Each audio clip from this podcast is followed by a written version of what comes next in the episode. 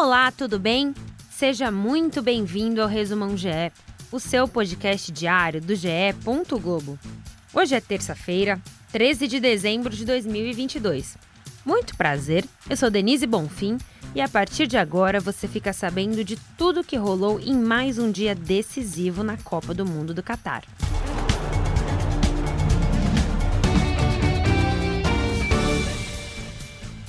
O futebol teve mais um capítulo histórico escrito nessa terça-feira no Mundial do Catar. Na sua última Copa do Mundo, Lionel Messi desfilou o melhor do seu futebol na vitória da Argentina por 3 a 0 sobre a Croácia. O camisa 10 marcou de pênalti e deu passe para o gol de Julian Álvares, que fez dois, levando não só argentinos, como fãs de futebol à loucura em todo o mundo.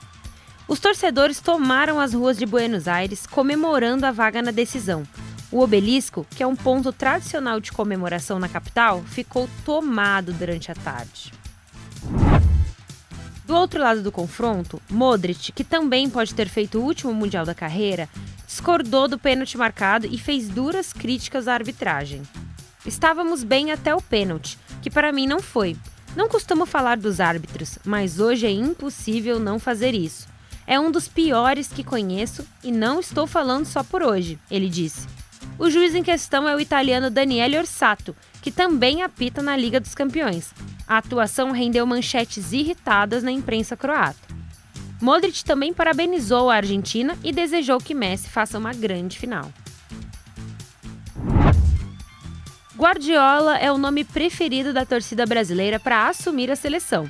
Em uma enquete realizada pelo GE depois da eliminação, o comandante do Manchester City recebeu quase 32% dos mais de 237 mil votos. Abel Ferreira, atual campeão brasileiro com Palmeiras, recebeu 26% dos votos e Jorge Jesus, ex-Flamengo, 10%. Os primeiros brasileiros da lista são Fernando Diniz do Fluminense e Dorival Júnior, com 7 e 8%.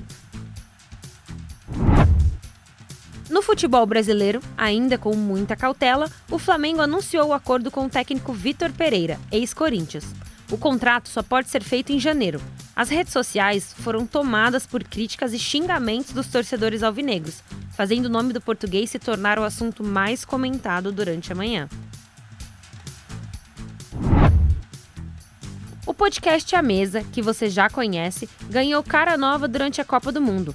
Joana de Assis e Pedro Moreno comandam o bate-papo sobre os jogos do Mundial diariamente, às seis da tarde, no GE e no YouTube. Depois, você confere a edição no seu tocador de podcasts preferido. O programa conta também com a participação dos titulares André Rizek, PVC e Alexandre Losetti, além de, é claro, outros convidados. Agora, fique ligado na agenda do GE.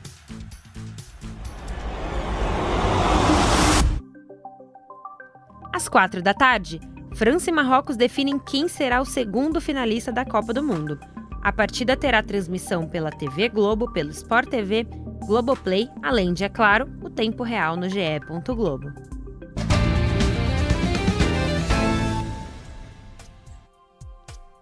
Este foi o Resumão GE, podcast diário disponível no ge. Globo, no Globoplay, na sua plataforma de áudio preferida e também pela Alexa. É só pedir para a Alexa tocar as notícias do GE. ge.globo/podcasts. Siga, assine, se inscreva e favorite.